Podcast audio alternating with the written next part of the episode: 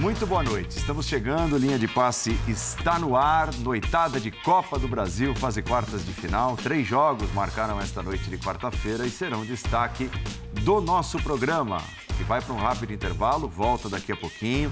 Temas quentes, vitórias de mandantes nesta noite de quarta-feira de Copa do Brasil, partidas de ida. Já já estaremos de volta.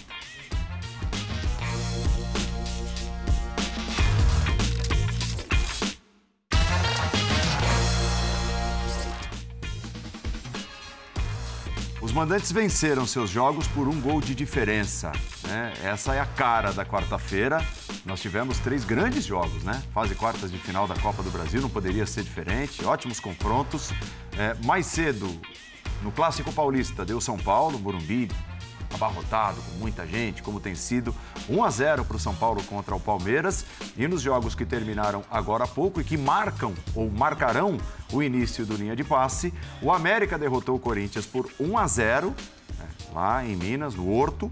E no Maracanã, de virada a virada, Domengão foi para cima do Furacão, 2 a 1 2 para o Flamengo, um para o CAP. E é assim que a gente começa com as imagens dos melhores momentos desse jogo. Você viu, estou muito bem acompanhado, né? Sem, sem ter de fazer tantas honras assim. Os conhecidos Leonardo Bertozzi, Vitor Birner, Jean Oddi e Paulo Calçade estão comigo nessa. E o Furacão abriu a conta com o Canóbio, Jean.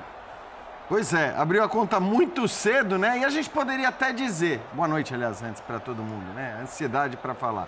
A gente poderia até dizer, ah, e o gol condicionou, né? A postura do Atlético Paranaense fez com que o time jogasse mais fechado. Sinceramente, acho que não muito, viu? Eu acho que o gol só reforçou essa ideia que o Furacão já tinha de jogar fechadinho, de não dar nenhum espaço para o Flamengo. Conseguiu, acho que, é, executar essa proposta muito bem no primeiro tempo, né? Porque o Flamengo teve quase 80% de posse de bola e praticamente não criou chances na primeira etapa mas é muito difícil você jogar assim por 90 minutos contra um time com a qualidade que tem o Flamengo, né? É, qualquer erro técnico, qualquer erro de desatenção, qualquer pequena falha que você cometa no jogo, você está sujeito a, a, oferecer uma oportunidade para um time que tem jogadores de muita qualidade. E o segundo tempo, acho que foi um segundo tempo em que o Flamengo aí de fato sim conseguiu criar as oportunidades para virar. Um Flamengo que, no fim das contas, pelo volume de jogo que teve, pela pressão que fez no segundo tempo, acho que acabou merecendo a vitória. E um Flamengo que tudo indica vai ter como grande reforço para essa segunda metade da temporada um jogador que não é exatamente um reforço, que é um jogador voltando ao seu elenco da melhor maneira, que é o Bruno Henrique, né? Acaba entrando e fazendo gol. Acho que todo torcedor já queria que o Bruno Henrique entrasse antes na partida, né? É, porque de fato é um jogador que tem uma capacidade de decisão, uma capacidade de quebrar linhas, mesmo que ele não tenha o espaço, né? Porque é um jogador que funciona muito bem com a velocidade, ele entra e acaba fazendo o gol da virada. É... Claro, está tudo aberto. Os quatro jogos das quartas de final da, da, Copa do Brasil estão abertos. Mas talvez por essa diferença, acho que da qualidade técnica dos jogadores, talvez eu olhe para esse jogo como aquele, eu não vou nem dizer mais encaminhado, mas como aquele, vamos dizer, em que o time que venceu leva aí a maior vantagem para a sua partida de volta. Tudo bem, Vitor Birner? Tudo bem, Paulo? Boa noite Tudo. a você, Jean, professor Calçado, João Léo, aos das fãs do esporte. Eu acho que esse gol do Bruno Henrique é uma coisa muito simbólica, né? Porque é, quando ele vai entrar em campo, a primeira coisa que a gente pensa é quase um clichê do futebol o Bruno Henrique entrar e fazer um gol, porque é um cara muito identificado. Tem toda a história da recuperação que torna a volta dele mais emocionante. Já falei isso 500 vezes. Acho o melhor jogador do Flamengo em 2019, na melhor, o melhor futebol que o Flamengo mostrou em muito tempo. É um cara que joga pela esquerda, que tem velocidade, que sabe jogar por dentro, que entra na área como centroavante, que tem muita mobilidade, que tem um entendimento enorme com a Rascaeta, que com o tempo vai recuperar o entendimento com o Gerson. E ele fazer o gol no, de virada, no jogo de Copa do Brasil, um jogo duro. Eu concordo com o Jean, tudo que o Jean falou. Acho que o Atlético não ia para cima, acho que o gol só reforçou a ideia inicial do Atlético. O primeiro tempo o Atlético marcou muito bem, um ferrolho. No segundo, um erro do Matson. E na hora que ele faz, Erro, o, né? na hora que ele faz o pênalti, um erro de leitura do lance, né? De entender que vinha alguém por trás, de entender o que acontecia ao seu redor. É, a, a, a, cara dele denuncia o pênalti. É. Né? A cara dele é a cara de. Por quê? Né? Dava para ter feito outra coisa. Aí faz um a um, entra o Bruno Henrique, o Flamengo vira o jogo. Acho que taticamente o time, óbvio, ainda vai precisa evoluir. O próprio São Paulo deve falar disso na entrevista. Acho que o segundo tempo foi um segundo tempo bom, primeiro tempo nem tanto. Primeiro tempo eu quero elogiar o Atlético, porque marcou com maestria ali com a sua linha de cinco, depois uma linha de três que acaba virando uma linha de quatro, deixando só o Vitor Roque mais adiantado, às vezes o Canóbio para puxar o contra-ataque. Time muito bem estruturado para o jogo, um time duro de ser vencido, um time que compete em qualquer torneio no nível muito elogiável. Acho que a gente teve um grande jogo e uma vitória justa. Paulo Calçade, é, dá para dizer que o Furacão se encolheu muito e muito rapidamente por ter feito o gol logo no início. É lógico, tem os méritos do Flamengo. E o Flamengo no Maracanã costuma empurrar seus adversários cada vez mais para trás. Mas foi até uma opção ou uma escolha, foi o que o jogo nos mostrou, do Furacão, né, se encolher sem conseguir contra-atacar, basicamente dizendo, depois de ter aberto 1 a 0. Olá, Andrade, olá, companheiros. Olá para você que nos acompanha. É que o primeiro tempo reforçou todas as convicções do Atlético. Né? Você, você leva o Atlético para o vestiário falando, tá tudo certo. Primeiro, os três zagueiros. Tinha Zé Ivaldo, Thiago Heleno, Pedro Henrique.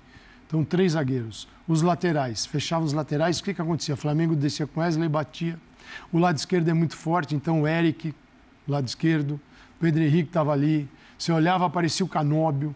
Parecia mais Mas todo, todo mundo. O Canóbio está na meia-lua. Então, Vitor, Vitor Bueno, cara, voltando, negócio que o São Paulo não conseguiu ver isso no São Paulo, Vitor Bueno voltando lá. Então, era um o Atlético... Esquivel, que fez um bom é, jogo é, na estreia, né? Também. Super preparado para barrar aquilo onde o Flamengo é melhor, né? Porque o Flamengo joga na, com, a, com um campo bem largo, então Ayrton Lucas com Gerson, com a Rascaeta, era um setor muito mapeado pelo Atlético. O primeiro tempo reforçou isso, porque era um, é um Atlético compacto, como estrutura de jogo, ele é um time afinado. Você não vai ver ele assim, desgarrado, cheio de espaço. O Flamengo, nossa, no primeiro tempo tinha alguns retornos assim, incríveis, cheios de espaço. Porque o Atlético acreditou que poderia fazer o gol assim e fez. Numa bola que talvez se, se o Flamengo colocar, pode até colocar a culpa no gramado, se quiser. Porque o que, que faz a bola? A bola vem, quica, o Pulga, a bola quando quica no Maracanã, você não sabe para que lado ela vai. Você não pode falar assim, a bola quicou no Maracanã, a gente vai ver, ó, a bola é esse lance? Vamos lá. Pipoca, Daqui a ó, pouco volta. Olha lá. Olha lá. Kika, ela ficou, é, cai nas costas dele. Você também pegar o pulgar e, e, crucificar, porque a bola aqui que vai para trás dele. E o Atlético está pegando a defesa do Flamengo correndo para trás, que é o grande drama da defesa do Flamengo. Quando o Flamengo tem que fazer a transição defensiva nessa velocidade, porque está sem a bola, aí é uma coisa que é, é problemática. E está lá, todo mundo correndo para trás e gol do Atlético. O Atlético vai para o vestiário nesse cenário e fala, está tudo certo. Só que aí o Flamengo, né, você consegue tirar hoje um Bruno Henrique do, do, do, do banco de reservas e ele marca o segundo gol. Porém, esse gol aí, o Madison comete erros. Essa zona onde está o Mais gol, um, né? a gente chama de é funil. Você não pode, qualquer jogador sabe, você não pode, você dá as costas para o jogo e aí você não mapeou quem está atrás de você. Ele gira sem é, saber o que vai é. acontecer, é, né? Só que atrás de você pode estar todo o Flamengo.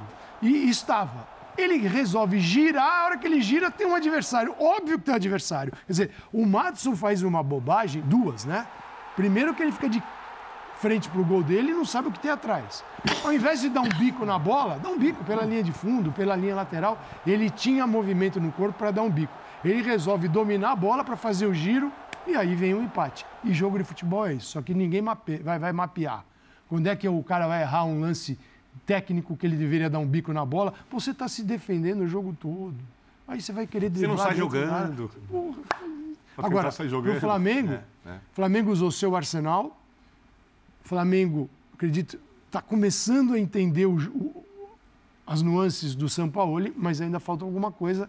Mas o Flamengo fez um jogo que é, mereceu, pelo volume, ganhar o jogo. Paulo. Aí é um gigante, digo, em termos de volume, por outro que abraçou 1 a 0 e deu errado. E as, até, as alterações do São Paulo mostraram no decorrer do jogo uhum. que o Flamengo tinha a intenção de vencer o jogo, né, Léo? O Flamengo claro. quis vencer o jogo o tempo todo. É, foi. Bom, boa noite, companheiros, é, fã de esportes. É, a, a, acho que eu definiria como uma virada de imposição, né? Imposição do time que, que é melhor tecnicamente, que tem o um melhor elenco. Os companheiros falando, né, do reforço, entre aspas, que é o Bruno Henrique.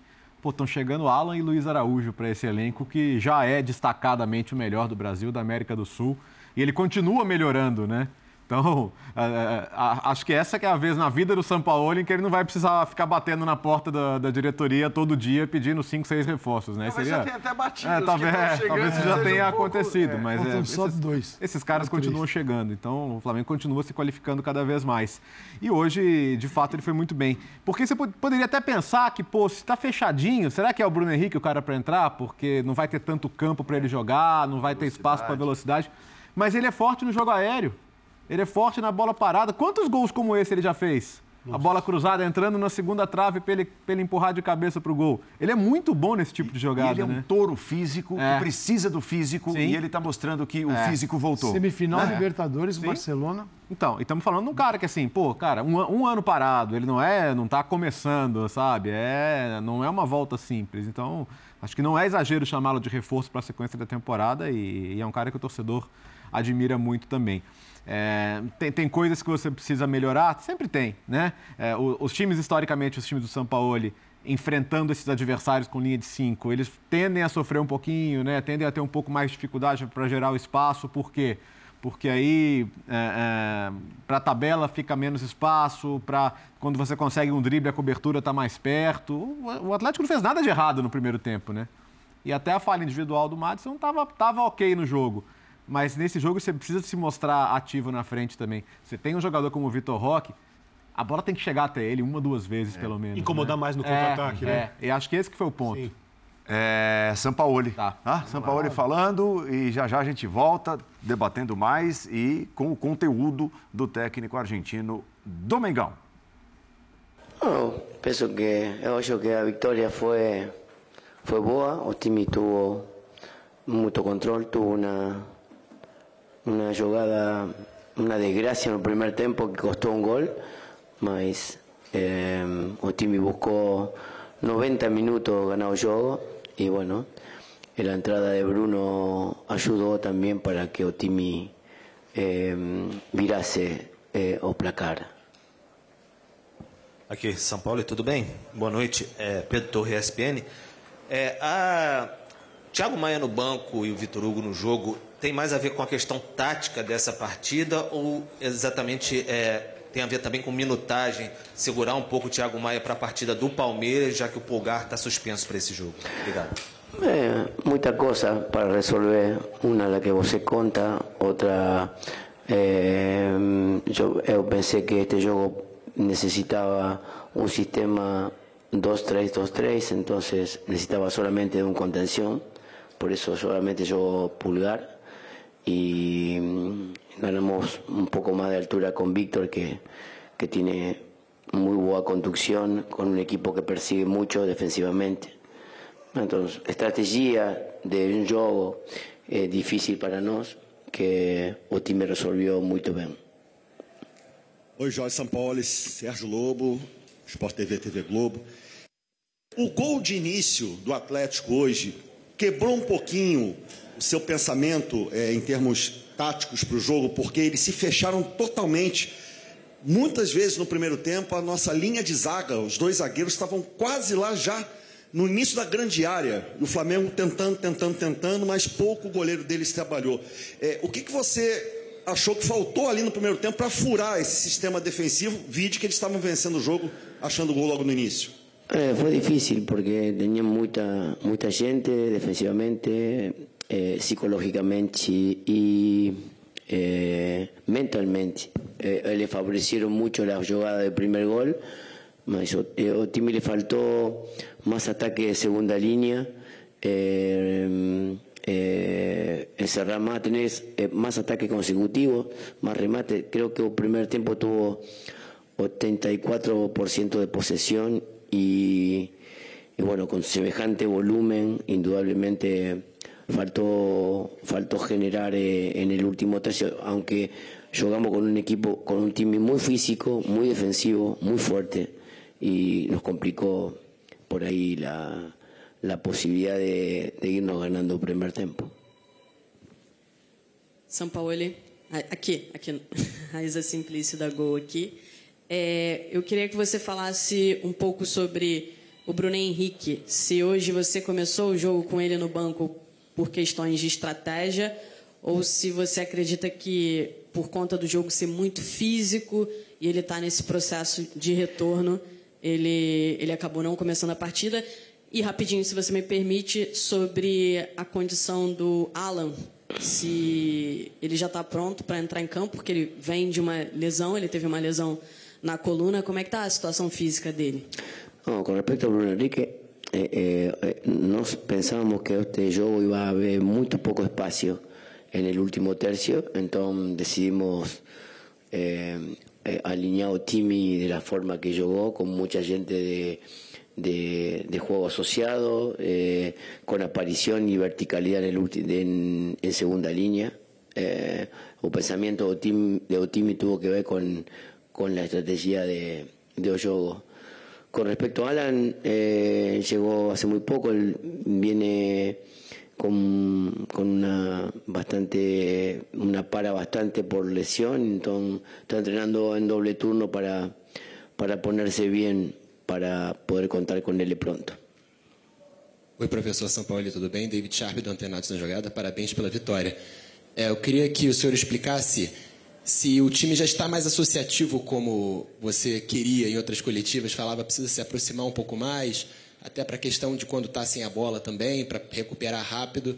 E também explicasse um pouco a questão do jogo posicional, porque na minha opinião, na minha maneira de ver, eu acho o time muito associativo, assim, o Arrascaeta trocando de posição, vindo para o lado direito, o Gerson também mudando bastante.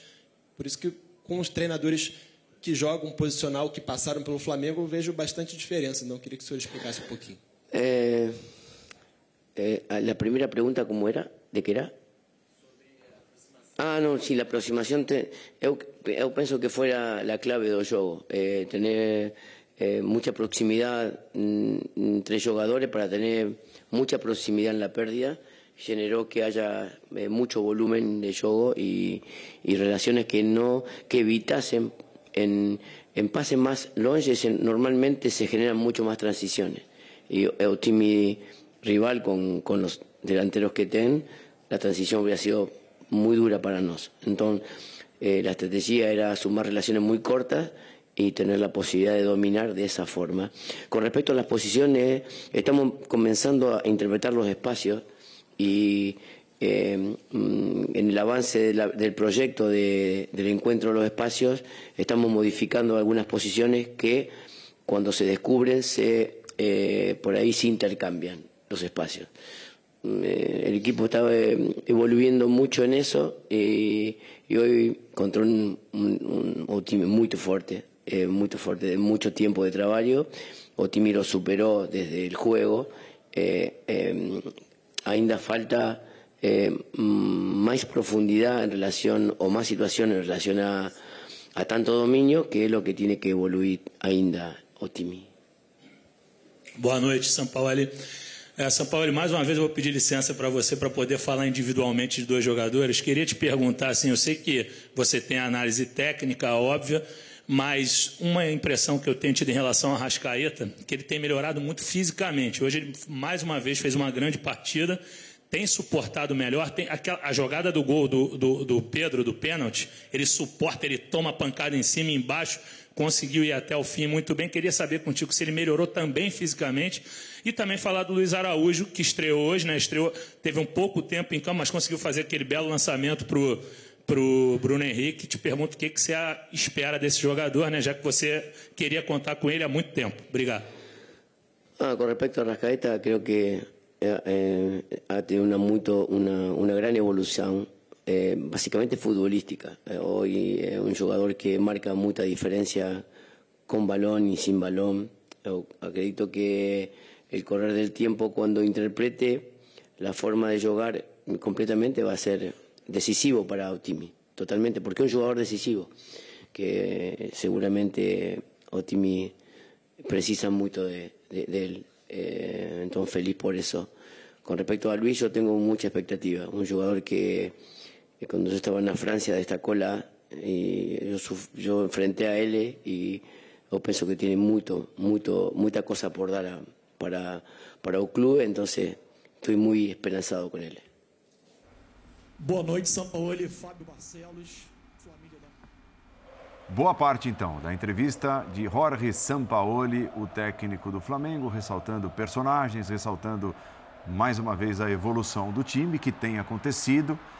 A vitória por 2 a 1 para cima do Atlético Paranaense. O que te chama atenção no que ouvimos de Sampaoli, Jean? Então, para mim chama atenção, primeiro que ele, ele recebeu umas duas ou três perguntas sobre escolhas que ele fez e as perguntas eh, parecidas, embora com personagens diferentes. Foi uma escolha tática ou foi uma escolha física, né? Eh, Então, perguntas sobre o Bruno Henrique, sobre o Thiago Maia no banco eh, e o Vitor Hugo titular. E achei interessante que nas duas ele meio que justificou, deixando completamente de lado a questão física e dizendo: não, primeiro eu achei que eu precisava só de um homem de contenção no meio e por isso bastava o pulgar, então por isso o coloquei em campo, eh, pelo que ia ser o jogo.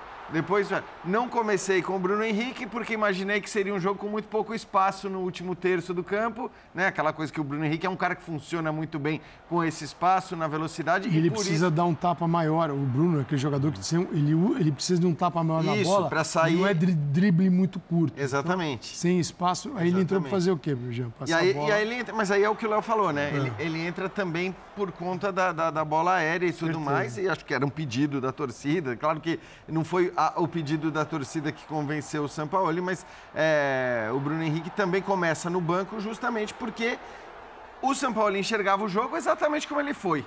né? Foi exatamente o que a gente viu. Claro que pode ter sido um pouco reforçada ainda a postura do Atlético Paranaense pelo gol do Canóbio no comecinho, mas eu acho que as respostas dele já deixam clara que o próprio treinador do Flamengo já imaginava um Atlético muito fechado, um Atlético tirando todo o espaço ali no- na última parte do E campo. o jogo, o jogo de futebol é feito de erros. Aí, Acertos, defeitos, virtudes. Não, o erro, ah, erro zero. Porque alguns tentam minimizar. O gol que. O gol o do pênalti assim, é um erro do Matson gigantesco. O gol do Flamengo, certamente São Paulo estava tranquilo aqui porque venceu o jogo, mas lá dentro ele vai pegar os caras. Porque a bola vem do Bento, o maior erro, coitado, o Pulgar, ele, ele não. Muita gente pode olhar só para o finalzinho, porque as imagens sempre mostram o finalzinho da jogada, nunca mostra a jogada inteira. É uma bola no meio de campo que você não pode. O goleiro Bento sai, Aham. encontra o companheiro livre no centro do campo. Quando, é o Vitor Hugo, né, que chega. Quando ele chega atrasado, você não é para chegar atrasado. Não deveria É- perder a primeira bola. Isso é- você não pode perder É, a primeira é, bola ali. Você é. tá junto. Você tá junto, já morre ali. Pra, pra ter que dominar, girar tal. Então, tem, o Flamengo não pode errar assim. Até porque se ele não estava pode preparado para o Atlético jogar dessa maneira, sem tentar sair jogando com a bola, sem tentar tocando a bola, ele sabia que esses lançamentos iam acontecer. E ele fez escolhas baseadas em como neutralizar esses lançamentos que o Atlético faria, tanto para o contra-ataque quanto essa bola longa do goleiro para tentar ganhar a primeira bola, para ver se fica com ela com a defesa do Flamengo, com os jogadores mais avançados. Então, eh, digamos que o Sampaoli, pelo que a gente entendeu e pelo que o jogo mostrou, ele sabia que essas coisas iam acontecer e preparou um jeito de neutralizá-las. Por questões individuais, isso não aconteceu direito. Tanto que no segundo tempo acontece. Né? Então, é, são coisas para o time para ele corrigir. Refinar isso. Para melhorar. O Com o tempo, isso vai, acho que acaba melhorando, porque é um técnico de alto nível. E uma coisa me chama muita atenção. Eu lembro da primeira, segunda entrevista dele, ele falando da preocupação com o mental do Flamengo. Ele falou, não, o jogo coletivo é importante, a tática, tudo é muito importante, mas o mental, porque o Flamengo estava destruído mentalmente. Hoje o Flamengo compete, né? Só essa virada contra um time duro como é o Atlético, o time conseguindo melhorar do primeiro para o segundo tempo, é, eu acho que está encorpando. Lógico que a temporada vai provar se sim ou se não. E para esse time virar mentalmente o que o técnico quer, ele precisa ganhar os grandes jogos. Ele precisa dessas viradas, ele precisa se impor nos jogos mais difíceis, ele precisa vencer as equipes mais fortes. Eu acho que está encorpando. E, e- e concordo com o Calçade. Essas coisas, essas- essa- esses tropeços coletivos e individu- individuais acontecem quando você tem jogadores bons, acontecem menos individualmente. Quando coletivamente está certo, acontece menos coletivamente. E acho que o Flamengo tem errado menos do que vinha errando antes, mas ainda, não sei o que o Léo pensa, tem alguns problemas defensivos, né? É, isso aí, assim, é, acho que o, o Calçade falou em riscos. Você sempre escolhe onde você quer correr o risco dependendo da sua maneira de jogar. Você vai correr o risco tendo um adversário no seu campo, foi o que o Furacão escolheu fazer. Normalmente, onde o São Paulo escolhe ter os riscos? Lá atrás. Porque ele vai atacar com muita gente, a volta vai às vezes ser no mano a mano, vai depender de jogadores de boa recuperação. Então, nenhum dos times da história da carreira dele é conhecido por levar poucos gols. Né? Não é. Não, então, vai se conviver com isso. Né? Eu acho que é, são, são cálculos que você tem que fazer. Você tem de fato que trabalhar para para evitar sair atrás. Nem sempre você vai conseguir reagir, até porque você vai pegar adversários de cada vez melhor nível agora. Mas vamos lembrar, por exemplo, no passado, quando tem a mudança no comando, era meio do ano, né? Vinha vindo uma oitava de final de Libertadores, fases decisivas de Copa do Brasil. E, e, e a mudança foi até mais tardia do que aconteceu esse ano. Então, eu acho que se a gente comparar com o ano passado, o Flamengo conseguiu ter a sua mudança de rota e o início da subida antes para poder competir por tudo. Dá para dizer, assim, o Flamengo é um time de muitos nomes, uhum. né? de, de, vários protagonistas e eles vão se alternando e até vencendo jogos quando o coletivo não funciona adequadamente. Mas dá para dizer que da era Sampaoli, o principal nome, talvez, e olha que não foi o principal nome do jogo de hoje, é o Gerson. Porque é impressionante como é, o Sampaoli vê no Gerson um cara que pode usar, utilizar para adaptar o time de acordo com a circunstância e com o adversário. Uhum. Né? E o Gerson, ele está mantendo um nível de jogo, mesmo não sendo o melhor em todos os jogos, mas mantendo um nível altíssimo. Tem uma resposta para isso. É, resposta difícil. No futebol hum. brasileiro, sim, o difícil é imaginar que o São Paulo vai ficar um ano no Flamengo, como qualquer treinador. Espero que sim. Daqui um ano, você acha que o Flamengo já absorveu isso? Ou mais o jogo do São Paulo? Sim. O Gerson já teve esse ano com ele. É. Ah, então ele boa, entende boa, muito bem. Eu, por isso que no começo da, do, do, da. Assim que o São Paulo chega, ele é o que cresce rapidamente no time. Você vê o time jogando no nível, o Gerson jogando no time muito, no nível muito acima. Ele se destacava. Hoje eu já acho que o Arrascaeta então, sim. mais solto ali na frente, achando espaço, tem uma influência no jogo Gerson, maior. Mas o Gerson é essencial. Gerson, tá vem, vem, Gerson, vem mais para frente. Vamos, é vamos mais para pertinho ali é, da área. Mas é, eu, é. é. é. que eu acho que assim, tem uma coisa no Gerson que é, que é muito notada, que é a mudança. Uhum. Porque o Gerson estava muito mal antes do Sampaoli. Então o Gerson com o VP era o cara isso, que o pessoal apontava isso. o dedo e falava, pô qual é que é? Cadê? Tá se arrastando no campo. Conseguia tirar dele. Cadê o Gerson? Então, ele sai do 0 pro 10, vai. É Tô exagerando. Não era 0 pro 10, mas sai do 2 pro 8. Tá? É, aí você tinha caras, sei lá, o Ayrton Lucas, que estava bem e que seguiu bem. Agora você vai dizer, ah, o Ayrton Lucas caiu de produção. Acho um pouco de exagero dizer que ele caiu de o produção Puga, por um Eric dois Puga. jogos. Outro que subiu muito com ele.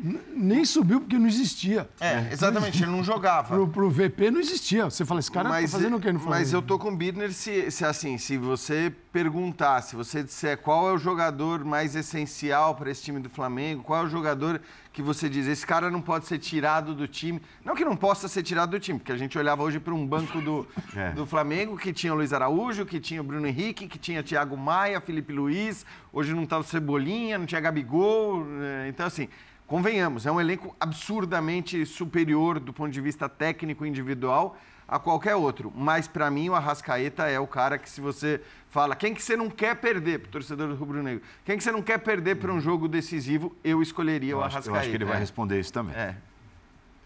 Ó, Luxemburgo, Vanderlei Luxemburgo, hum. aí a gente muda de tema, muda de jogo, muda de estádio e muda né, é, de um time que está engrenando o Flamengo para um que está patinando e continua patinando e perdeu, foi derrotado hoje. Corinthians derrotado pelo Coelho, pelo América. Vanderlei Luxemburgo ao vivo no Linha de Passe. Deixa eu falar uma coisa para você aqui. Até nós tomamos o gol ali, o jogo estava igual e a gente estava superior, ao meu ver, do que o América. Nós tomamos o gol de uma bola parada em que houve uma falta para nós, o, o Vale deu o cartão e nós ficamos esperando não sei o quê.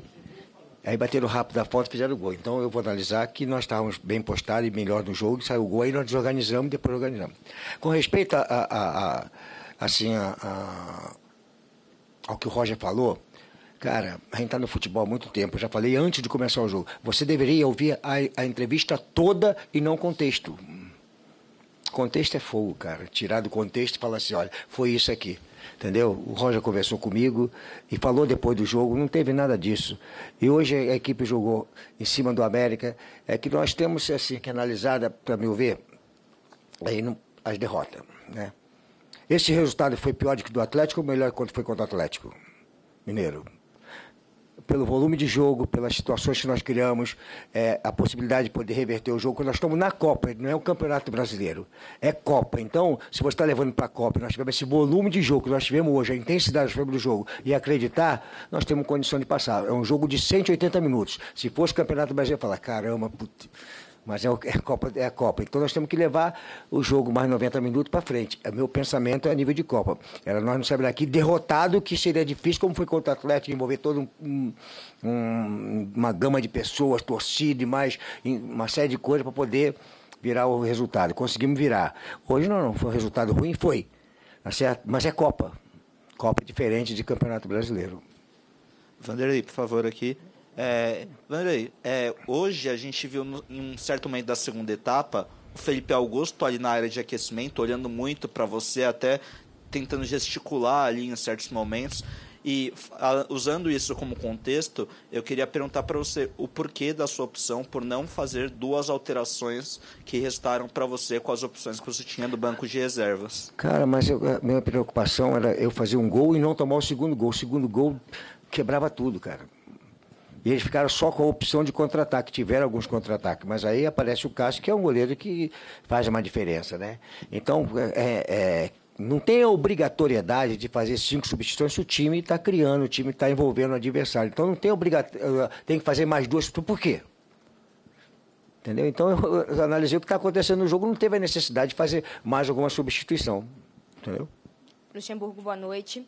Nos últimos 10 jogos do Corinthians, em seis, o time paulista saiu atrás do placar e não conseguiu reverter esse resultado. Eu queria saber de você, a que você atribui essa dificuldade do Corinthians de ter um poder de reação para conseguir sair com um resultado melhor, que seja um empate ou até mesmo uma vitória. Obrigada. Sair na frente é diferente, né? Sair na frente muda todo o esquema do jogo, o adversário vai se expor um pouco mais, que tem que partir para frente. No primeiro tempo houve um erro nosso, que era uma coisa que eu falei até para ele, mas quando saiu o gol, nós começamos, continuamos a fazer aquilo. O que, que é, é fazer? Atacar o espaço. O Yuri atacou bastante espaço, mas depois eles fizeram o gol, eles recuaram e nós começamos a continuar com o lançamento. E faltou a gente jogar o time deles para trás, como fizemos no segundo tempo, ou seja, adiantar os meias e deixar jogar por trás com o zagueiro, com os volantes e atacar atacar o espaço. E nós fizemos isso com o Matheus, com o, o, o Roger pelo lado, com o Biro, o, o próprio o Fagner descendo, é, o Fábio menos do que o, Fagner, mas também descendo e apoiando o time por trás. E fomos jogando o América para trás. Criamos algumas situações que poderia ter saído gol. Mas, infelizmente, é assim, cara, tem que sair o gol. Porque é passar lá para cá, para cá, aí o goleiro bate na trave, bate não sei o quê. Se não fizer o gol, é complicado. Ou saindo na frente ou saindo atrás. Atrás, pior ainda. Luxemburgo, boa noite. Se me permite fugir um pouquinho só do jogo, né? Você falou sobre isso na semana passada, no último jogo, sobre a coletiva do, do, do Luan, na verdade. É, como vocês receberam da comissão técnica, os jogadores, é, sobre o fato acontecido com, com o atleta? Cara, eu já falei sobre nós precisamos ter paz no futebol, cara. No futebol e na vida, cara. Tá muito sem paz em tudo quanto é segmento. Você, nós, família. Cara, é um negócio meio absurdo. Você não consegue ter paz de nada. Vai para não sei onde, é assalto, morreu não sei quem, que tomou uma bala perdida, que não sei o quê. Aí você vai no supermercado, o cara enforca o outro. Vai... Cara, precisamos ter paz. E no futebol nós precisamos ter paz, né? Você vai falar assim, foi contra a violência? Claro, contra a violência. Poxa, eles fizeram um- um- uma, uma, uma atitude lá no, no, no, no- na arena, né? No, no- do Corinthians lá, né? Em que eles botaram nariz, fizeram o quê? Pacífica, faz parte, cara. Agora, quando a gente quer paz, quer um pouco de tranquilidade, um pouco de paz na vida de todo mundo, né? na vida do futebol. Acho que nós precisamos de mudar um pouquinho essa coisa, esse comportamento, não é só no Brasil, mundial, de que a violência impera em qualquer lugar, entendeu? Acho que a gente precisa de um pouquinho mais de paz.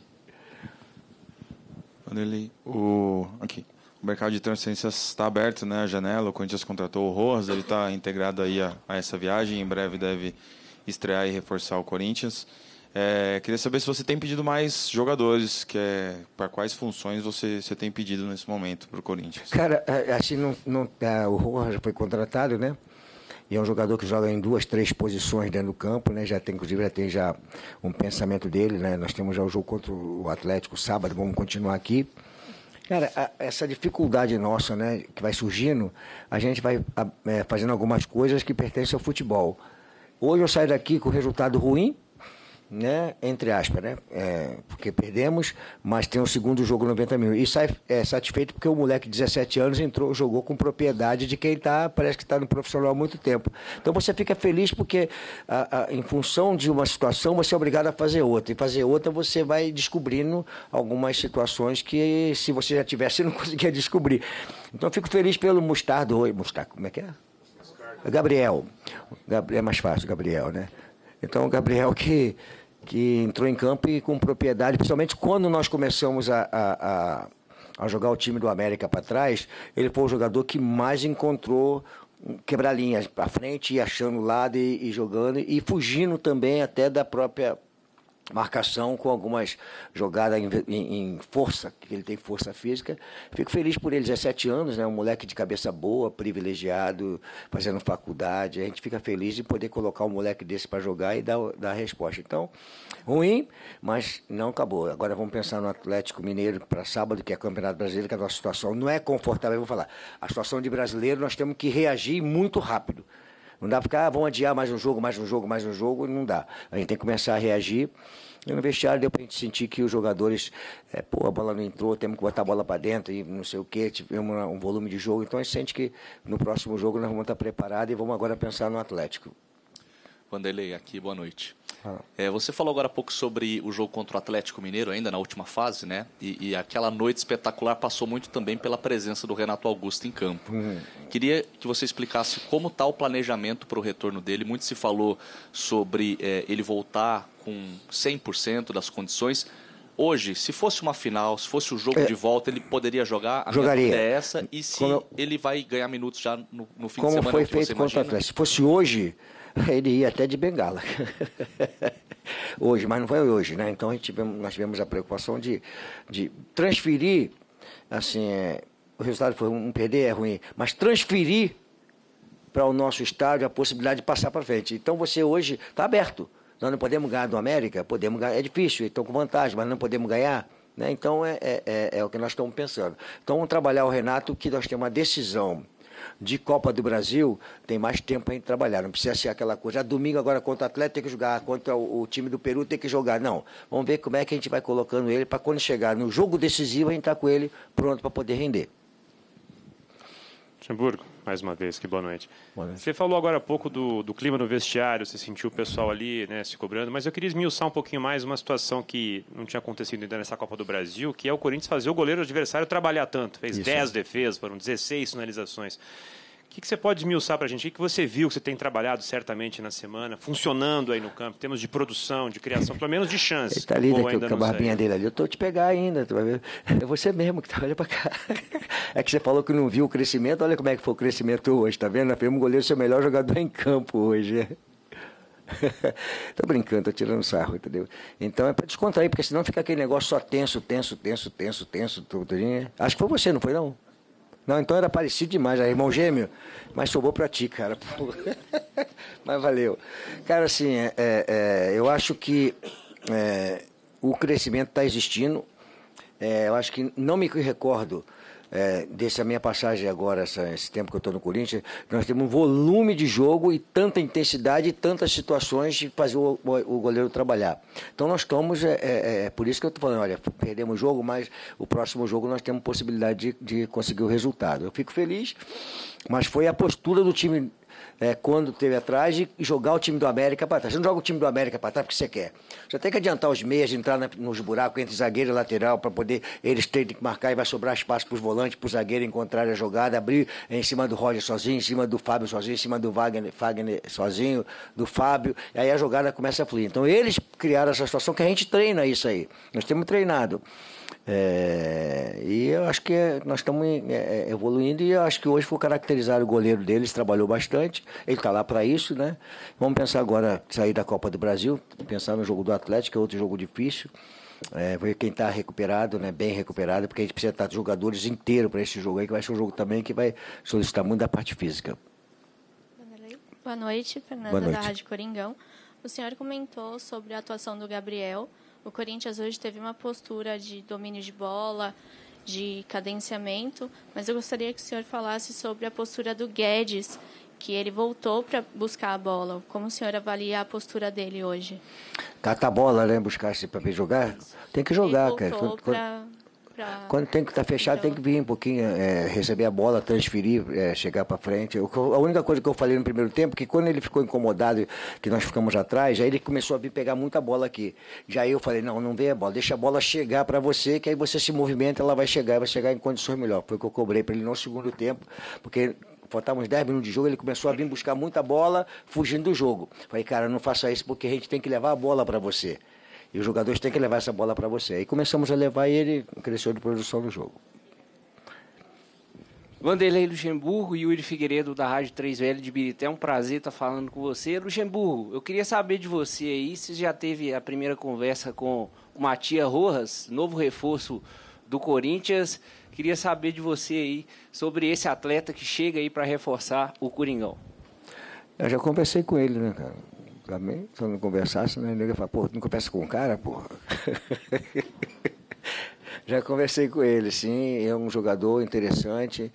Quando nós fomos é, partir para a contratação, analisamos bem o contexto. Ele é um jogador que é, não joga só de lado, prefere jogar mais de lado. Ele, mas é um jogador de meio campo adaptado ao lado, não é um jogador de atacante, né? Tem muita coisa, mas joga também em outras posições do, do, do- do- campo. Joga por dentro também como meia, chegando por trás do- do- dos, do- dos atacantes. É um jogador que pode ajudar muito e vai ajudar a gente bastante né, é, é, nessa caminhada nossa agora. Luxemburgo, é, já projetado. Ok, então ouvimos boa parte da entrevista do técnico Vanderlei Luxemburgo. Você está vendo aí Roger Guedes. O Corinthians tem jogado com Cássio, Roger Guedes, Roger Guedes, Roger Guedes e Roger Guedes, Roger Guedes, Roger Guedes e Roger Guedes, e o trio de ataque Roger Guedes, Roger Guedes e Roger Guedes. Bom, então Paulo é legal a gente assistir o- uma É impressionante, ele faz um, ele faz um pouco de tudo no time. A gente vai ver os números desse Roger Guedes que você citou, porque é o cara realmente que é, a, a fase pesada pega todo mundo. É, e ele consegue resistir a isso. Então, por exemplo, sai no jogo de hoje. Primeiro em, em todos os quesitos. Chute no alvo, que mais acertou? Passes no ataque, passes recebidos no ataque, aquilo que o Vanderlei falou, queria ele um pouco mais à frente para poder receber, ações com bola, ações na área rival, tudo foi primeiro. Dribles certos, né? É um pouco, no jogo também nem sempre tem tantos, mas foi o que, o que mais conseguiu. É, foi um festival. O, o que eu. Se o Corinthians tem números que não se pode negar. O goleiro, o, o, o goleiro do América, o Fazinato, fez 10 defesas. O Cássio, 4. No segundo tempo, assim, volume o Corinthians conseguiu. Mas em alguns momentos é um volume que eh, chegou na área, chutou, finalizou, esse é o objetivo. Aí qual é o, o grau de tranquilidade para fazer isso? Podemos discutir. É, o que a torcida faz atualmente aqui de botar o terror nos caras só vai ajudar a levar o time pro buraco. né? Assim, salvar o time do buraco fazendo o que eles estão fazendo. Você tem, você não tem algum caso positivo na história Não, de não time existe. tomou um Até- apavoro e não começou a jogar pra existe. caramba? não? O jogador fica pequeno, ele fica pequeno e com medo. Agora, eu ainda vejo um futebol no Corinthians com esse volume todo aí. Primeiro tempo teve 62% pós de bola, volume. Segundo tempo, 67%, volume. Mas eu vejo ainda na construção. Claro que quando você olha só o goleiro adversário fazendo defesa, você não está preocupado como a bola chegou ali. Mas para quem está vendo o jogo e, e, e o- não contra o 19 colocado do Campeonato Brasileiro, o América é o 19, é o penúltimo. O Corinthians está um pouquinho à frente dele, fora da zona do rebaixamento. O que, que eu quero dizer? Isso aqui é a Copa do Brasil. Mas o referencial do brasileiro é: são duas das piores equipes do futebol brasileiro se encontrando ou não. É, sabe o que me É chama a isso. atenção, professor? Então, só, para encerrar, Abílio, é, o tal volume, às vezes ele é gerado por um jogo aleatório. Porque você também tem um adversário que é tão desorganizado quanto você. Não é que ele enfrentou a potência do América, que por má sorte ia 19. Então, só para o contexto, como disse o professor, é muito importante nesse momento. É, você, você falava sobre volume de jogo e eu tenho até um pouco de dificuldade de falar sobre o Corinthians na parte coletiva, porque é tão repetitivo e não há evolução. E o próprio Luxemburgo falou, eu não lembro se foi depois da derrota contra o Bragantino ou no jogo anterior, ele falou: não, coletivamente temos problemas. A evolução individual. Ele falou isso. Aí eu vou olhar aqui o que rendeu o volume de jogo. O América chutou 15 vezes, o Corinthians finalizou mais vezes. Porém, o América finalizou 11 vezes dentro da área, o Corinthians 8. Grandes chances, 3 a 0 para o América. Você quer, você quer um exemplo disso, Bini, que Ou até seja, levantei na hora do jogo? É, é, Você pode finalizar no meio campo, Eu fui, eu fui, eu fui, eu fui- por, por curiosidade, eu fui ver o número do expected goals, né? Que é a expectativa Sim, de perfeito. gols. E as 15 primeiras finalizações do Corinthians no jogo totalizaram 0,7. Quer dizer que, em média, a cada chance do Corinthians era entre 4% e 5% de possibilidade de fazer o gol. Porque é isso, era de longe, era abriu, cara, o que, que eu vou fazer aqui? Vou chutar. Então, É. essa é a má interpretação dos números. Que muitas claro. quando a gente falava de números do futebol, muitas vezes falavam, ah, os números não explicam nada. Não. Os números explicam, se eles forem contextualizados, bem usados. Nesse caso, o Vanderlei Luxemburgo ele descontextualizou os números para tentar justificar uma atuação, mais uma, ruim, como se fosse uma atuação melhor do que realmente foi. Falando sobre controle de jogo, sobre pressionar o adversário. Um time que também está marcando mal, a América também tem problemas. O Wagner Mancini já criticou a América. Outro dia, a América perdeu um jogo. Jogo, acho que na rodada retrasada, ele falou que parecia gol de casado e solteiro. É, tanto que tá sofrendo no brasileiro, porque muitas vezes jogou melhor e não conseguiu o Exato. resultado. É, o Atlético hoje jogou melhor, por exemplo, e Sim. tomou dois gols rapidamente. É, eu só acho assim, olhando para o que foi o jogo hoje, para o que as duas equipes criaram, para o que cada time. Acho que dizer que o, ah, o América mereceu demais essa vitória, não, não, é, não é isso. O empate acho que seria justo. Acho que sim. Acho que o empate bem. seria mais justo. Acho que o Corinthians criou, de fato, grandes chances. Assim, podemos até não estar na estatística Uhum. de grandes chances. Mas, assim, é, o Corinthians criou chances reais de gol. Ah, teve bola na trave. Ah, teve bola na trave. Para mim, a questão é, aí tem muito do que o Calçade falou em relação à fragilidade do adversário também. Então, porque é claro que a gente olha para o jogo de hoje do Corinthians e a gente vem com toda a bagagem do que o Corinthians não vem fazendo, do que o Corinthians não vem jogando. Então, é normal que se tenha um olhar crítico ao time do Corinthians. E aí, não é só olhar para o jogo de hoje e dizer, ah, o Co- o Corinthians criou mais chances que o América. Acho que sim, acho que o Corinthians criou mais chances que o América. Concordo com o Vanderlei quando ele diz que antes do gol do América, eh, não vou dizer que o Corinthians tinha muito mais volume, mas o Corinthians tinha chegado em algumas oportunidades, poderia ter feito eh, o seu gol, sim, poderia ter aberto o placar, acabou não abrindo, tomou o gol e dali caiu muito para depois voltar a criar as chances no finalzinho do primeiro tempo e no segundo tempo. Mas a questão é, por que, que ele criou essas chances? Dizer, o que isso significa olhando para um contexto que o Corinthians está jogando, que é um contexto maior? Quer dizer, tem muito a ver com a fragilidade do América, que está onde está no Campeonato Brasileiro, tem muito a ver com o Roger Guedes. Basta olhar para os lances. Quando a gente fala de boas chances, e eu acho, repito, que o Corinthians teve sim chances suficientes para empatar o jogo, até eventualmente para fazer um segundo gol. Mas imagina esse mesmo time sem o Roger Guedes ali. Dá uma olhada. Se você excluir o Roger Guedes, você não vai conseguir praticamente ver oportunidades de gol. Então, se você depende totalmente de um jogador, se você consegue criar porque o teu adversário é muito frágil, eu acho que a preocupação do torcedor corintiano, independentemente da possibilidade ou não de reverter esse resultado, que é claro que existe, é claro que o Corinthians tem chances de passar para as Como pode o Atlético da- também, que a gente acabou de falar em relação ao Sim. Flamengo. O Atlético pode Ah, fazer tá tudo também. ótimo, Todos- estão Tudo aberto, essa está tudo né? aberto. Mas a questão é, olhando para um, pra um contexto maior do Corinthians, realmente não é uma, a- a- uma atuação animadora. Não, você sabe o que, o que parece, Paulo Calçade? Que o Corinthians ele é um time aleatório. É, isso é a impressão, É, isso você vê no jogo. Não é? Aleatório acho que é uma palavra que define bem, porque as escalações parecem ser aleatórias, é tentativa e erro, as mudanças parecem ser aleatórias, o crescimento é muito aleatório? É muito aleatório, porque dizer, nossa, o time evoluiu. Para quem viu o jogo de domingo, comparar com hoje, né? É, hoje, hoje parece a seleção da Holanda de 74, perto de domingo. Mas que Corinthians o torcedor vai ver contra o Atlético no final de semana? Dá para dá pra cravar que vai ser um Corinthians diferente e um pouco melhor que o de hoje, num processo de evolução? A Não, é aleatório. Vai ser, vai, vai ser parecida a essa. Talvez a defesa é uma defesa que faz diferença. Você tem o Cássio, as defesas, tirando o, Murilo, o Murilo, o menino que está jogando, 21 anos, tem 37, 34, 36, 35, eu digo, é uma defesa que toma o gol como? É uma bola em que o Gil, até ele girar, É impressionante, né? Pa- Porque é uma outra você- dinâmica. Ele tinha que estar com o corpo bem perfilado naquele momento e, ter uma, e, e conseguir arrancar para disputar a bola. Ele fica em desvantagem na disputa e um gol que o Corinthians não consegue fazer, o América consegue. Foi um gol na maior paz, né? De aprof- se aprofundou, tocou na diagonal e fez o gol. Então é, como vai ser o comportamento de detalhes desse Corinthians? Olha lá, olha lá até virar, já era, né? E o Cássio estava Não, e- fechando e o Juninho na que mete o gol, trave. também é veterano. Exatamente, é que você está falando de um garoto. Tá caminhando de- para ser o jogador com mais jogos na história do América. Então, Isso. Juninho e Everaldo pelos lados. É, é difícil dizer a tal, assim, a tal evolução.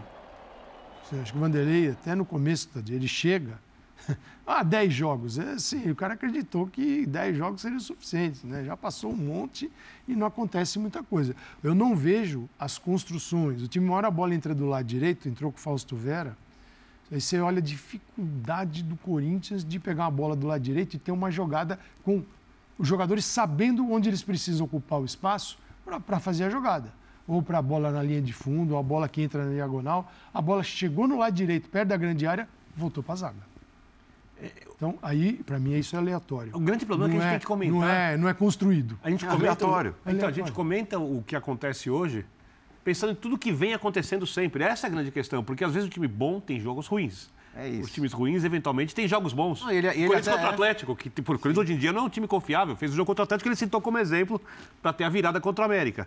Pode virar contra o América, mas Claro. vai conseguir jogar no mesmo nível, de ter o desempenho como teve contra o Atlético. ele, e ele explicou ali a coisa do Roger Guedes vir buscar a bola como se fosse algo super positivo, né? E na verdade essa necessidade dele vir buscar a bola o tempo todo, ela, ela é Uma gerada. aflição. É isso, é porque, é porque ele sabe que ele precisa fazer isso, porque senão. ele Mereça vai- receber a bola perto da área. por ele próprio. Exato, Ele essa que é a a questão. falar Não, não- não é legal isso. Ele, ele falou, não, pô, é, ele vem buscar. Não, não é pra ele vir buscar toda hora. E, embora ele tenha tratado Né? mal a pergunta, não achei que ele tratou bem, porque parece que você, a, menina, a menina estava na- enche- é, vendo o Roger Guedes como um jogador participativo Uhum. defensivamente. E a resposta foi boa. Sim. A pergunta foi ótima e a resposta foi boa.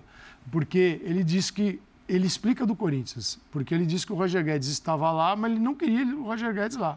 Ele queria o Roger Guedes. Claro, com esses números que a gente mostrou, você põe o Roger Guedes perto da sua defesa hoje, você põe ele perto do Yuri Alberto, que continua na, numa fase ruim. Você tenta levar o Roger Guedes, você só, até no gol você bota para ver se vai, se vai Ah funcionar. Então, com esses números, ele quer ele à frente. Mas a aflição do jogador o traz aqui, para tentar recuperar a bola e fazer uma jogada sozinho. E, e ele, muitas vezes ele consegue.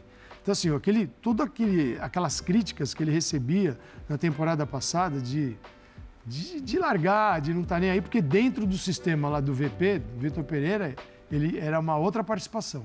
Fernando Lázaro foi diferente e com Vanderlei também. Então você tem que entender o treinador. Né? Esse é um dos motivos até de se terem comemorado a saída do treinador. Os que vieram depois deixaram ele mais à vontade, mas quem conseguia resultado era aquele que saiu. Você pegar o Corinthians do Vitor Pereira de hoje, É a melhor versão em muito tempo. Não é e antes do? Vitor Pereira e depois do Vitor Pereira. não é verdade? Aliás, talvez seja a melhor versão desde o Carilli. E a melhor versão do trabalho do Vitor Pereira no Brasil. Fácil. Que- Como é que é a e vida, assim, né? a perspectiva agora é brasileiro, a tabela pressionando. É. Zona de rebaixamento te chamando ali. Copa do Brasil, desvantagem. Sul-Americana, você é favorito agora, mas se passar, o sorteio hoje pegou um News. Old Boys, que é um confronto terrível de enfrentar. E você vai torcida botando escolhas, gás né? para É. ver se derruba. Porque é o seguinte, o que eles estão fazendo é perigoso. Perigoso em vários sentidos. É, esportivamente falando, é pavimentar a queda. Porque o jogador, ele não tem a cabeça dele, ele não vai jogar livremente. Ninguém vai arriscar uma bola. Você faz aquele joguinho, passa a bola para Andrade, Andrade para mim, para o Jean Odja, fica aquele jogo que não leva a nada, você não se compromete. O futebol é risco de todos, mas um risco você trabalha bem para minimizar aqui e gerar danos no teu adversário. Do jeito que a torcida tá, invade motel, o outro é faixa na, na marginal, é terror, agora é guerra tal. Cara, eu não sei onde eles estão com a cabeça. Eles vão mandar o Corinthians, você pode mandar. Se virar o turno assim, quem que garante que sai? Agora, Quem garante? como vocês entendem a sequência do trabalho do Vanderlei Luxemburgo? É o ideal para o Corinthians? Porque depois da derrota do último domingo, né, surgiram as informações e até as declarações do, do Roger Guedes, do Cássio e tal, meio que contradizendo certas opiniões do Vanderlei Luxemburgo já levantaram né, mais expectativas em relação ao prestígio que ele tem ainda como técnico. Né? E vieram as informações de setoristas e tal, que ele já não tinha mais tanta firmeza como antes, como recentemente, com a diretoria. E aí vem uma nova derrota. O Vanderlei, fora com o Corinthians, fez nove jogos, sete derrotas, um empate, que foi com o Argentino Júnior, lá na Libertadores, e a vitória contra o Santos.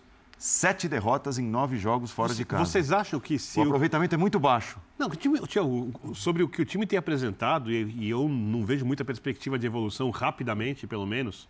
Sei lá, futebol surpreende. Os jogadores parece que também não vêm.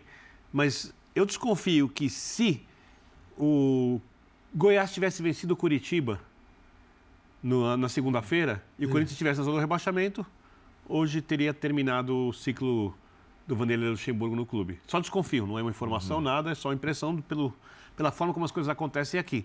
E aí tem uma grande questão: é, se deve ficar ou não, se o trabalho é bem feito para continuar ou não, e aí quem tem que avaliar é quem está dentro do clube. De fora parece que não. É, eu até concordo com o Vanderlei Luxemburgo que a gente tem alguns jogadores que evoluem uhum. individualmente, principalmente alguns jogadores jovens com ele, e isso eu concordo com o treinador do Corinthians. Coletivamente, eu acho que o time realmente não apresenta nada de muito bom em nenhuma das rodadas. Às vezes tem lampejos de momentos bons dentro dos jogos, mas o time precisa jogar bem partidas seguidas ou ir crescendo gradativamente, como equipes com jogadores também não tão bons conseguem fazer no Campeonato Brasileiro.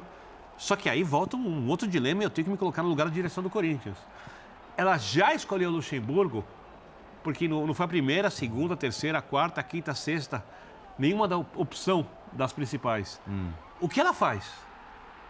Porque é um dilema do clube isso. Ah, tudo bem, demite o técnico.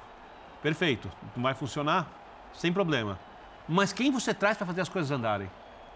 Né? Quais são as metas do Corinthians a partir desse momento na temporada? Vai jogar Sul-Americana sério?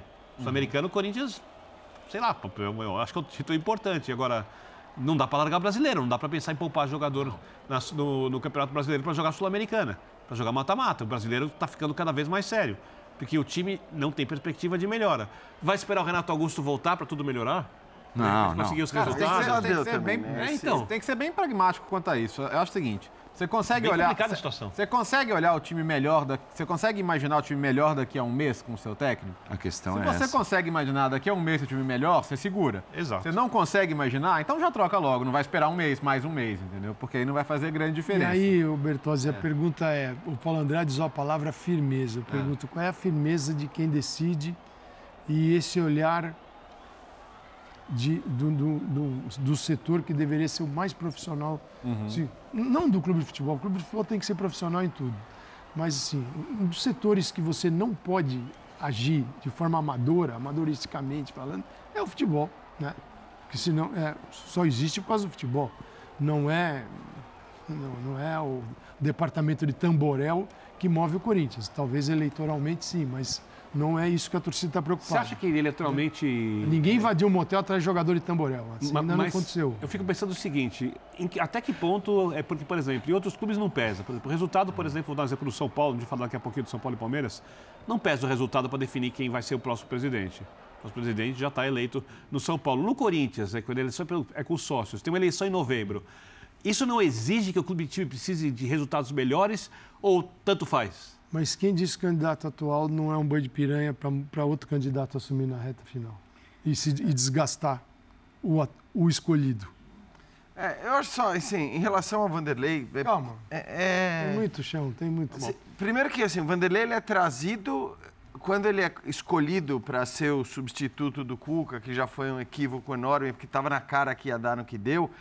É, o Corinthians escolhe o Vanderlei Luxemburgo certamente não olhando para o técnico e dizendo, bom, esse cara aqui ele vai me trazer um trabalho a longo prazo, ele com, com o tempo ele vai fazer esse time funcionar, estrategicamente ele vai fazer a coisa andar, a coisa evoluir, e aí o Corinthians vai pegar. Obviamente que não é por isso. Por mais que o Luxemburgo tenha sido e foi um, um excelente eh, treinador do ponto de vista estratégico, tático e tal, hoje, quando você o escolhe, não é nisso que você está apostando mais. Isso aí ficou duas, três décadas para trás. Tá no bom papel de bombeiro. Não, e quando você o escolhe, você tá falando, bom, tô trazendo um cara grande, um cara que o time vai respeitar, um cara que vai ter um impacto e que vai poder, de repente, fazer, se prestar aquele papel que ele se prestou, indo falar com os torcedores na porta do clube, dizendo, calma, que a gente vai resolver e tudo mais. E você aposta, eu acho, num- num reflexo meio que imediato. De, de médio prazo no máximo, e não, e não longo prazo. Mas aí, qual, qual, qual o último time que ele melhorou a médio prazo? Então, não, não, tudo bem. O, o- o meu ponto é, É que o se a não melhora não, aconteceu prazo. até É. agora, assim, porque o Dorival tá hum, praticamente ao mesmo tempo, Ah, até um nós pouco vamos menos. falar bem do É, Dorival. então, no São Paulo, né? Já, já. O Dorival tá praticamente ao mesmo tempo no São Paulo. E aí você compara as duas coisas, você vai olhar para o Dorival você enxerga. porque agora é a coisa que você olha para o elenco do Corinthians e virou uma porcaria, e todo mundo é ruim, não tem nenhum jogador que preste, é todo mundo velho, bichado, acabou tal. E- e- Eu não, eu não compartilho Não, dessa opinião. Não, também não. Eu não compartilho dessa Também opinião. não. Então, assim, tem material para ele fazer mais, ele tirou- tem ele material para jogar mundo. mais e ele não está conseguindo. Ele, fez um trabalho de diretor de futebol. O trabalho de, de- como diretor de futebol dele foi bom até agora, não como treinador.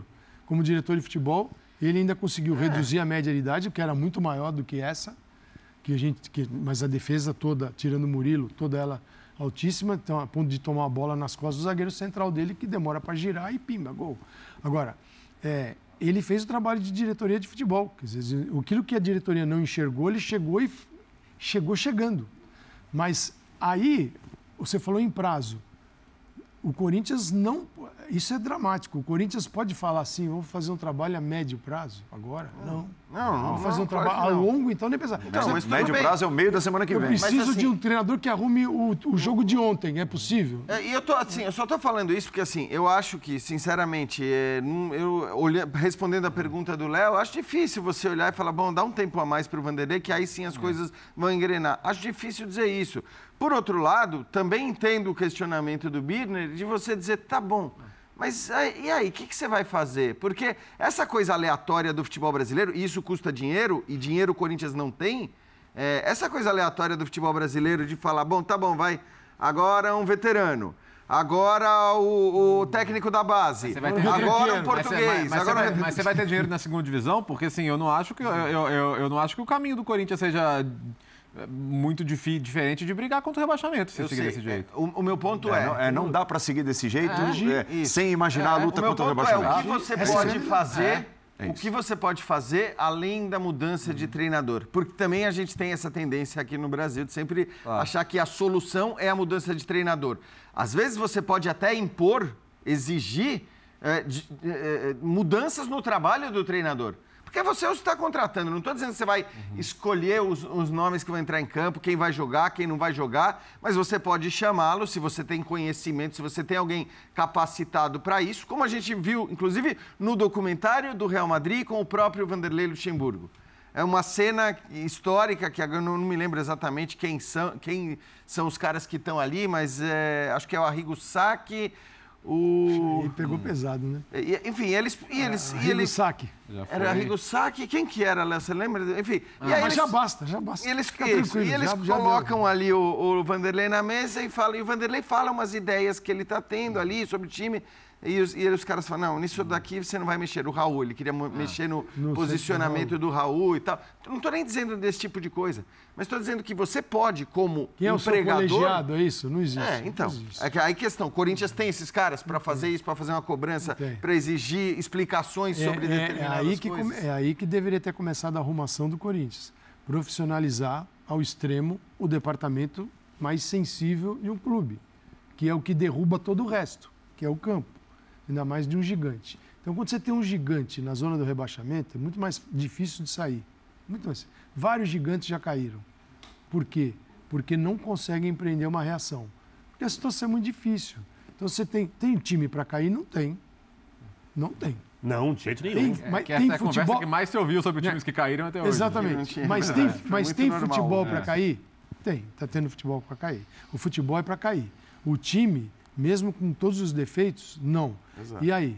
Então tá bom. O elenco não é quem- cair. Quem é resolve pra isso aí? É. Quem resolve é. Aí a gente vai falar do Dorival e eu vou. Na hora que a gente fala Dorival, é, quando começar a falar Dorival, você começa a pensar no Corinthians também, para que o corintiano quiser.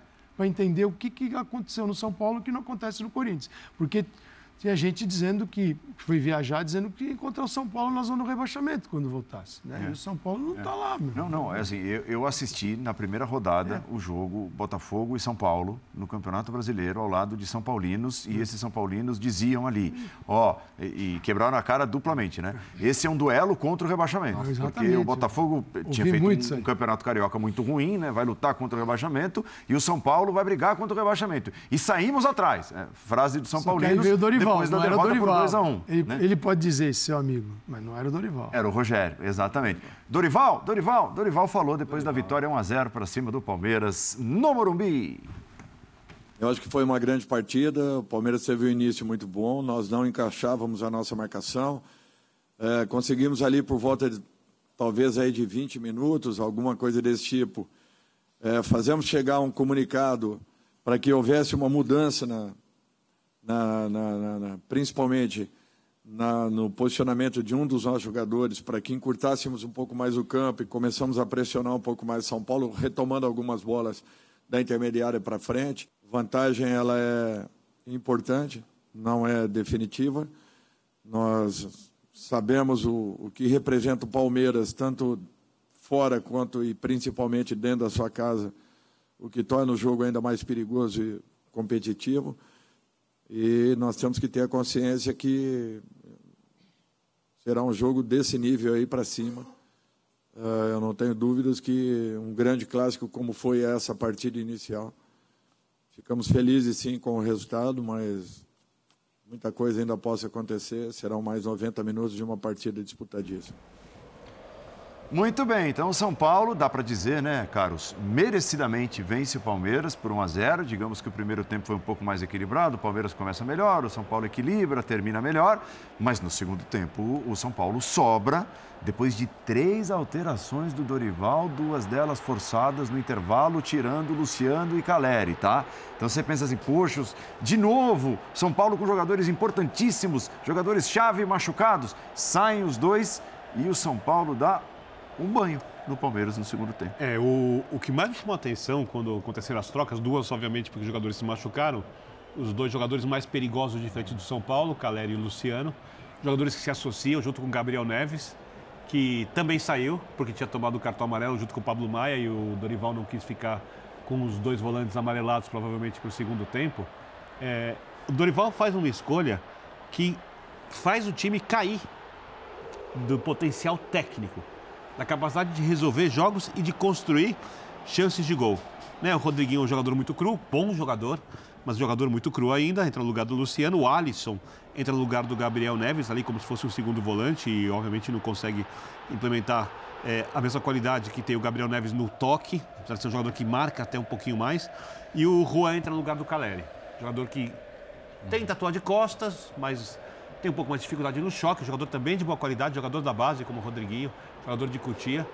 E você imagina, agora o Palmeiras tem mais chance de ganhar o jogo. Acontece o contrário. São Paulo adianta a marcação, ainda mais pressiona a saída de bola do Palmeiras e toma conta do segundo tempo.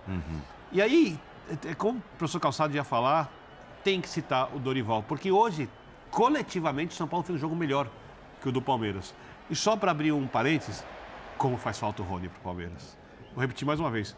Como faz falta o Rony para o Palmeiras? Mais falta do que faz o Arthur, mais falta do que se o Dudu não estiver jogando. O jogador mais importante do Palmeiras do meio campo para frente é o Rony. Zé Rafael também fez muita falta, mas como faz falta o Rony para o Palmeiras? Porque talvez num contra-ataque, talvez incomodando os zagueiros do São Paulo, já que o São Paulo foi colocar a sua quarta opção de zaga hoje, o Diego Alves, quando o Alan Franco se machuca, entra em campo, no lance de velocidade, quando o São Paulo está pressionando, o Rony dá muitas alternativas que o Palmeiras não teve sem o Rony. Fechando o, parênteses, é, o São Paulo conseguiu pressionar muito o Palmeiras e fez com o Palmeiras uma coisa que o Palmeiras faz com os adversários, até quando o Palmeiras não é o time mais criativo do mundo. Criou um volume de jogo tão grande na frente que o jogo ficou muito desconfortável com a torcida barulhenta no Morumbi. O São Paulo empurrou o Palmeiras para o campo de defesa, não permitiu contra-ataques. É, teve um- uma chance de gol impressionante perdida pelo Wellington Rato.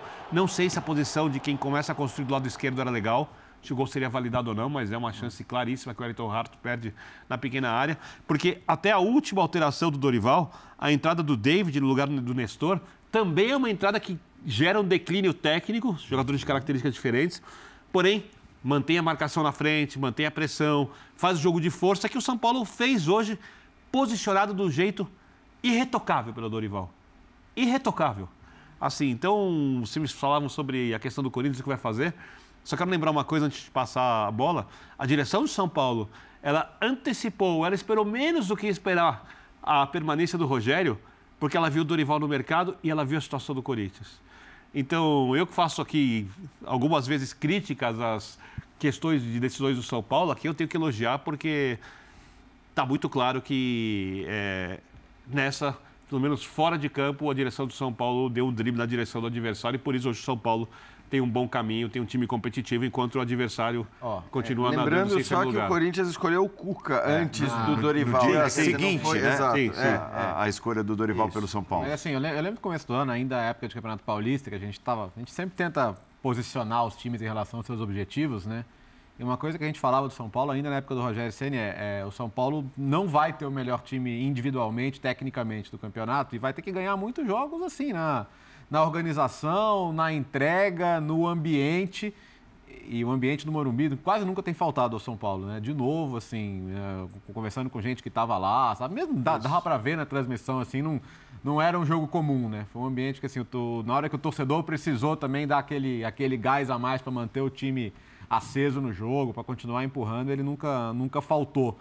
E pega escalação por escalação, mesmo o Palmeiras desfalcado, né? Não é que seja o, o São Paulo mais incrível que a gente já viu, mas... tinha mais desfalques que o É, Palmeiras. São Paulo tinha seus problemas também, então é um resultado notável.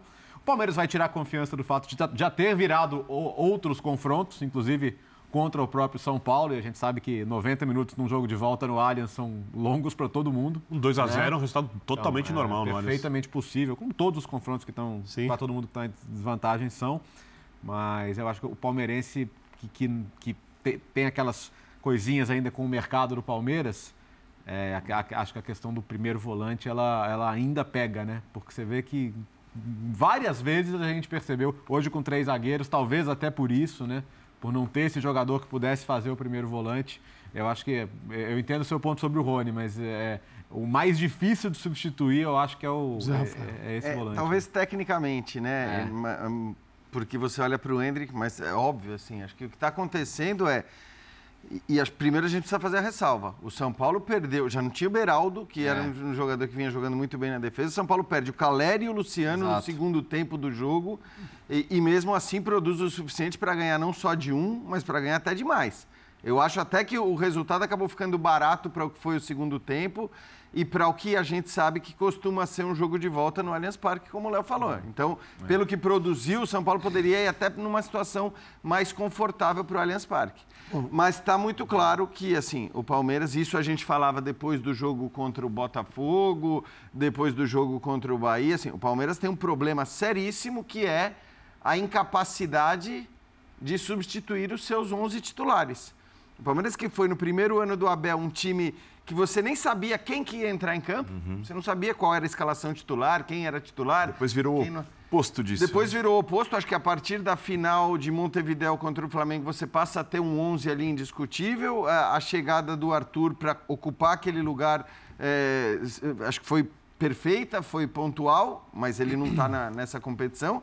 E hoje está muito claro assim, quando o Palmeiras não tem os seus titulares, a diferença de atuação de todos os caras que entram em relação aos titulares é, é enorme. Assim, não dá para comparar o que o Hendrick joga com o que o Rony joga hoje, evidentemente. Claro. Né? Hoje, claro. Não dá para comparar o Richard Rios com o Zé Rafael, não dá para comparar é, nenhum dos reservas. E aí a questão que o Léo falou. Mas, de novo, eu faço a ressalva. O, o São Paulo tinha talvez a ausência de- dos seus jogadores mais importantes e conseguiu encontrar soluções para essas ausências. É, a gente conversava até fora do ar durante o jogo, né? E o Paulo Calçade eh, trouxe um pensamento eh, com o qual eu concordo plenamente. Eh, e o São Paulo mostrou isso contra o Fluminense e mostrou Exatamente. hoje. O São Paulo parece um time maduro o suficiente para jogar de acordo O adversário. com o jeito do adversário. Ele- ele- então ele, ele- neutraliza o Fluminense e joga- de certa forma ele faz um jogo que neutraliza Porque é- o Palmeiras é muito- hoje. é muito difícil. Um espaço de, de quatro dias. É, porque a gente está falando do Abel de novembro de 2020 até hoje e do Dorival que assumiu outro dia. Então, né, as coisas, os trabalhos são completamente diferentes. A gente elogia o trabalho do Abel. Aqui no caso do Dorival, se o Palmeiras tem dificuldade de repor quando perde alguém dos 11, o Dorival está trabalhando com um elenco muito maior do que o Abel. Digo maior no sentido de trocas. Contra o Fluminense foi um time diferente no meio de campo, que ele foi reformando depois na segunda etapa. O que eu vejo no São Paulo é o seguinte: temos o nosso jogo para executar e tem o jogo do adversário. Para executar o nosso jogo, precisamos neutralizar o adversário. E aí o que ele faz, o Abel? Ele cria um jogo para barrar o, o, o, jogo principal do, do, do, Fluminense e ele consegue fazer isso no primeiro tempo e no segundo é outro São Paulo. Hoje, a mesma coisa. Tanto que ele faz o gol no Fluminense aos 82 minutos e aos 87 hoje. Então, o que está acontecendo? O São Paulo joga os 90 e ele tem conseguido não se afobar com 10, com 15, com 20, sabe como o mundo vai acabar? Não. O mundo não vai acabar no primeiro tempo e ele mostrou isso. O jogo contra o Cruzeiro, que está no meio dessa lista aqui, foi um jogo que doeu pra caramba no São Paulo. Uhum. O São Paulo poderia deveria ter tido um resultado melhor. Tomou um gol, um gol contra, não foi nenhuma bola no gol do São Paulo Não inteiro. teve. E isso mostra um caminho que foi alcançado. O que vai acontecer, não sei. Sei que, olhando para esse momento, ele pegou o Fluminense, ah, o Fluminense tinha problemas? Tinha. O São Paulo também tem. O São, o, hoje o Abel tinha problemas. O Dorival também tem. E não tem um time. O 11 do Dorival, qual é? O Abel a gente sabe. O Dorival, ele vai mexendo. E ele tem conseguido dar consistência para o São Paulo enfrentar adversários que são difíceis de serem enfrentados. Difíceis e diferentes. E, e diferentes. Então ele se moldou para o Fluminense, se moldou para o Palmeiras. Ah, mas não tinha o ruim. Verdade, não lembra, tinha. Lembra do aleatório do é, Corinthians? É, não, não tem nada é o aleatório. oposto. Na, exato, por é isso o que eu falei. Oposto. Presta é o atenção. absoluto oposto. Temos que ter uma continuidade do que o Rogério fez. Exatamente. Agregando coisas. Por isso que eu falei, presta atenção que... aqui e no São Paulo e no Corinthians. Um é um jogo aleatório com volume desordenado. Aí o goleiro trabalha, mas você não, você não tira muita coisa. Esse aqui tem um jogo mais consciente, você vê no time. Não, e acho que é bom a gente ressaltar e lembrar do que foi o jogo no Brasileiro também, entre eles. Porque o Palmeiras venceu. 2 a 0 Mas a, a, atuação do São Paulo foi boa. O São Paulo não jogou mal aquela partida. O São Paulo poderia ter tido um outro resultado. Então eu acho que assim, é, é, é mais um jogo, mais um episódio para isso que você está falando. Porque nem sempre o placar reflete o que você faz dentro de campo. Acho que o próprio Palmeiras, inclusive, na, nos seus últimos maus resultados, a gente chegou aqui e falou, né, que depois do jogo contra o Bahia a derrota acaba sendo muito cruel. O Palmeiras poderia ter vencido até aquele jogo e acabou perdendo com um gol no final. O jogo contra o Botafogo, acho que foi um jogo equilibrado, você poderia ter tido empate e tal. Hoje não. Hoje, acho que assim, é um, hoje é um jogo em que o São Paulo foi superior, é, não, não, digo do começo ao fim, mas como disse o Dorival, talvez dos 20 minutos do primeiro tempo até o final o São Paulo foi superior, é, fez valer o mando e isso é uma coisa curiosa também nesse confronto, né? Se a gente pegar a história recente, desde os novos estádios de Corinthians e de Palmeiras, a gente vai ver que entre Palmeiras e Corinthians, o fator mando de campo conta muito pouco, é. muito pouco. Uhum. Não conta quase nada. O fator mando de campo em São Paulo e Palmeiras. É impressionante. É impressionante, é, é uma loucura, assim, o quanto o São Paulo vai melhor no Morumbi, o quanto o Palmeiras vai melhor no Allianz Parque. É um negócio que tem, tem se refletido ano após ano. Nós vamos trazer agora números que podem também, é, eles possivelmente se tornarão conversa nesse, nessa reta final de linha de passe.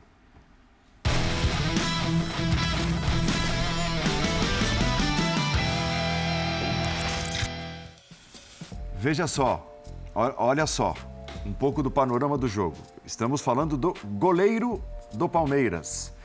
Sabe quem teve mais ações do que o goleiro do Palmeiras, entre os jogadores de linha do Palmeiras que estiveram né, no gramado hoje? Mike, Richard Rios e Gustavo Gomes. Todos os da coluna da direita tiveram menos ações do que o Everton, goleiro do Palmeiras. Né?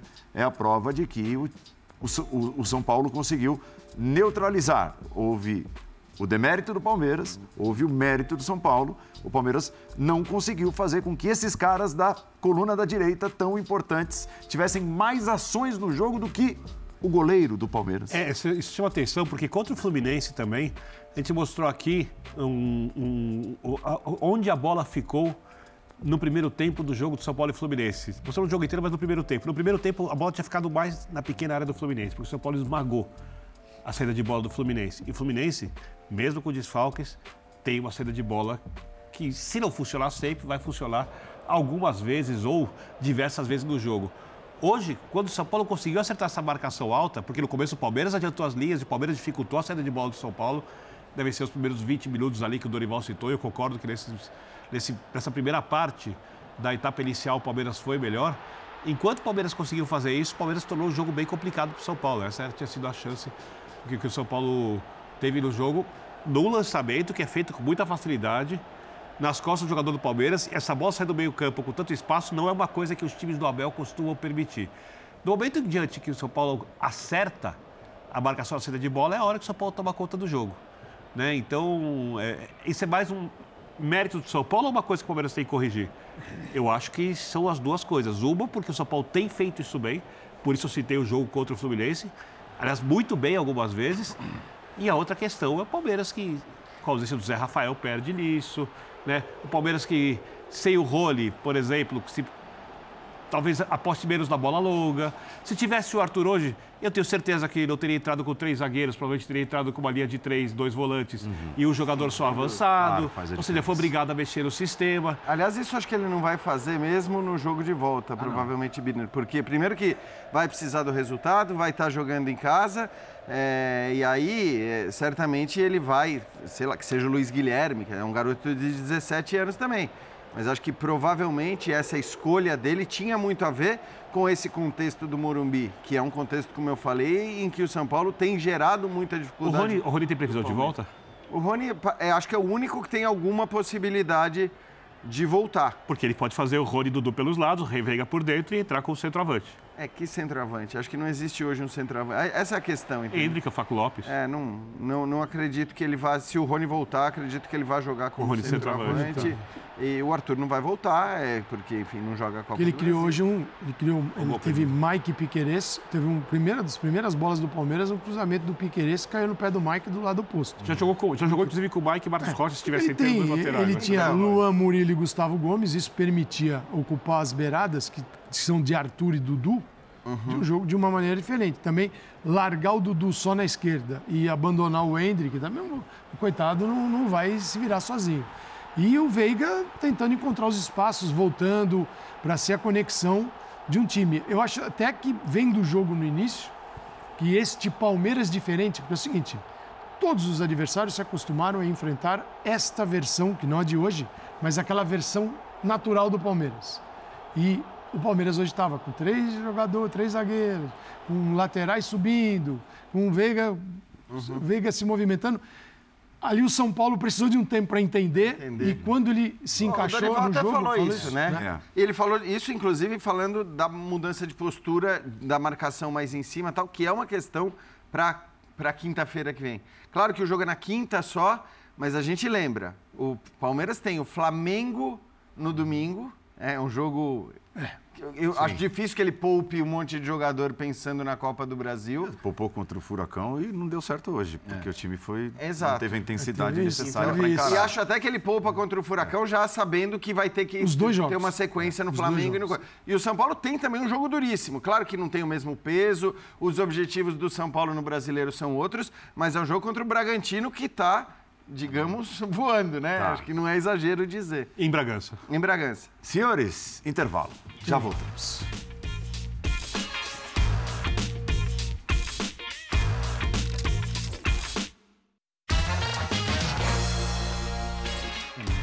Só tchau. Tchau. Tchau. É a ordem. Tchau, tchau. Saúde e paz a todos. Uma ótima quinta-feira. Boa. E se espirrar, saúde. É, entre férias. Quem? Ah, Não, você merece. Você- Você, sai pouco de férias, Oh, você, você merece, merece. você trabalha muito. Desculpa. Ouçam. Você merece. De tanto VG ódio, você É merece. isso, é diferente. Não é- não- só- Mas não- mas não- Boas férias, boas E férias. você também que já Mas deve faz ter tempo que você não sai de férias. Eu vou- tô, tô Quanto preparando. tempo você não sai de férias, Jean? Começando a pensar. 15 dias. Três semanas. 15 dias.